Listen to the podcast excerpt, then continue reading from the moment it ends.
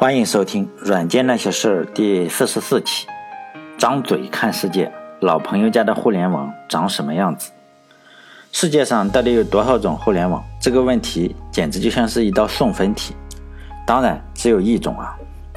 但是在昨天，我看到了一篇写古巴互联网的新闻，发布在美帝国主义的网站 Cloudflare 上。Cloudflare 这家网站呢，是为了提高就是你网站的安全性。和性能的网站，它可以做那种，呃，拒绝服务式攻击的解决方案。我经常去他家的网站上看看有没有新的文章出来。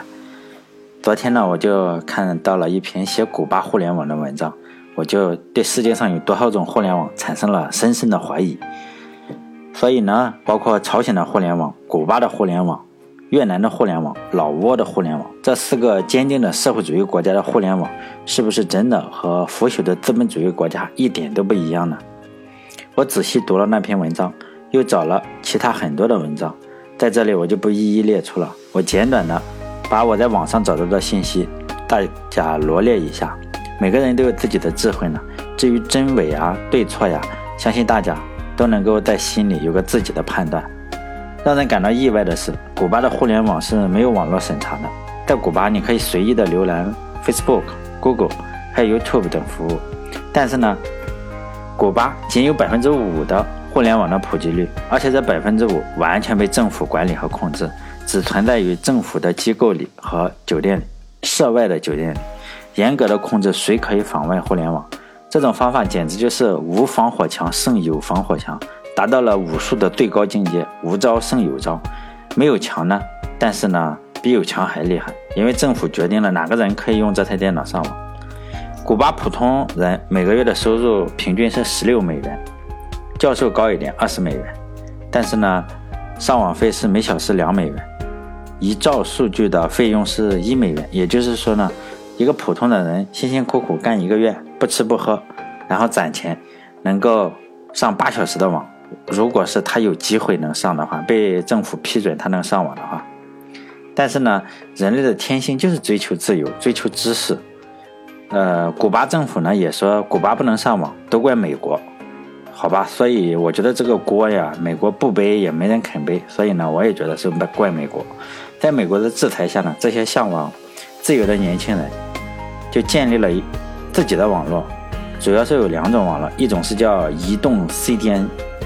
属于大数据传输，这种网络的基本原理是什么呢？就是首先你得准备好一个一 T 的移动硬盘或者一 T 的 U 盘，每周呢把这个移动硬盘或者 U 盘的数据就这样更新一次。这个这一 T 的硬盘里呢有电影啊、杀毒软件，还有 PDF 的杂志。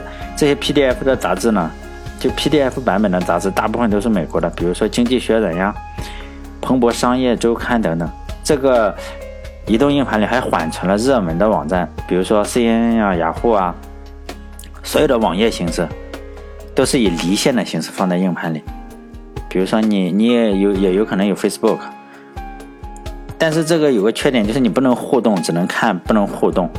这个移动硬盘里还包括很多的手机软件，比如说《植物大战僵尸》呀、《愤怒的小鸟》啊，都是以离线文件的形式下载好，然后呢。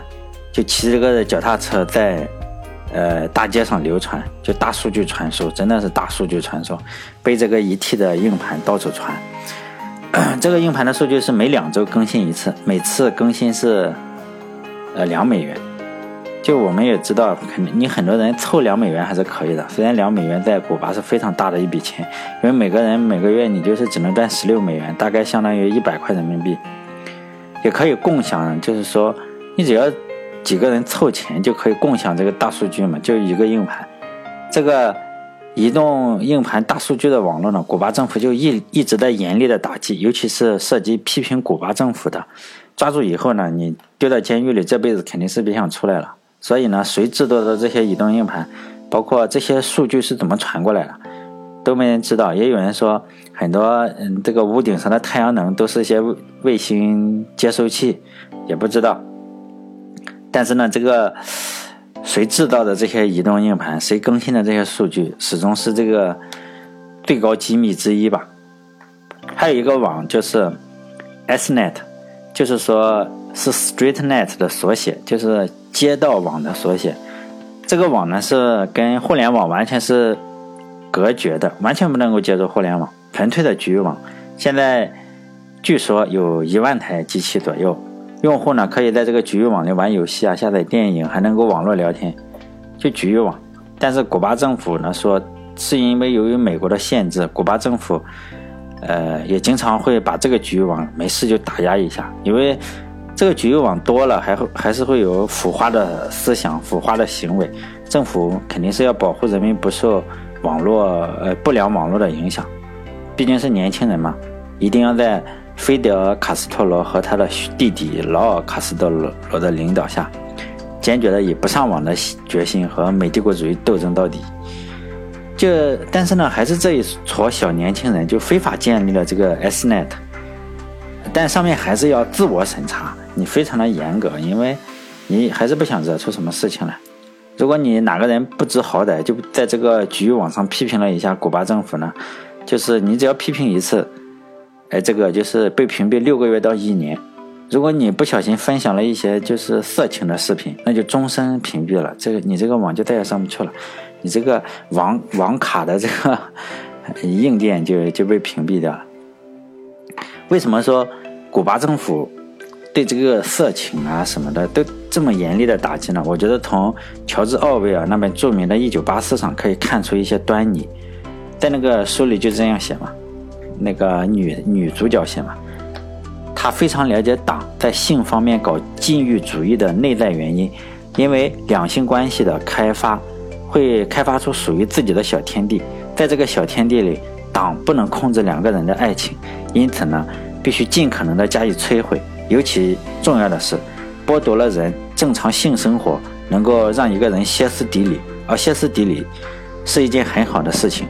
可以把歇斯底里的疯狂转化为对战争的狂热和对领袖的崇拜，这就是在一九八四那本很著名的书里。如果有人想看的话，应该在网上搜一搜《一九八四》，乔治·奥威尔，很好看。他还有另外一本书叫《呃巴黎伦敦落魄记》，也非常推荐大家去看一看。如果有闲的，哎，你闲的没事干的话，我个人认为呢，像古巴这样的政府不让人上网，呃，或者说。他的政府的解释是因为美国的制裁，不让美嗯巴西古巴人上访，显然是不合时宜的。对于传播一些这种爱情动作片，也管得太严了。包括你这个自由恋爱，肯定是人的基本自由之一嘛。古巴在这一方面也进行干涉，实在是让人有点大跌眼镜。这一点呢，在中国就没有这个情况，我觉得，因为早就在井冈山的时期，人们就已经非常的。抛弃了这种封建思想，比如说那个时候，我们只有三十多岁的毛润之同志就雄姿英发嘛，肯定也就冲破了封建主义的牢笼，就和贺子仁同志自由恋爱，也就住在了一起，完全没有考虑当时还在家带孩子的杨开慧同志。但是呢，杨开慧同志也非常的开明，没有任何怨言，包括周围的同志也没有人敢指手画脚。没想到现在一百年过去了，古巴还这样搞。所以呢，我觉得古巴这样的国家肯定会被中国远远的甩在后面。这个文章就到这里了。本来我还想写一下老挝和朝鲜的，老挝的倒是找到了一点点互联网的信息，但是朝鲜呢实在是找不到。就是你说这个朝鲜民主主义人民共和国，这个国家的名字就很奇怪。我们都知道是朝鲜，后来我才知道叫朝鲜民主人民共和，既民主又人民又共和。叫朝鲜民主主义人民共和国这个国家的互联网呢，我本来想找点信息，也讲个十来分钟看看，但是呢，真是一点材料都没找到，也不知道那个金三胖上不上网，还是朝鲜有另外一个互联网。哎，讲到这里的时候，我突然才知道，我突然意识到世界上到底有几种互联网，越想越想不明白了，可能真的不是一种互联网，而是有很多种。这个问题呢，我是搞不懂了。所以这期节目就到这里，谢谢。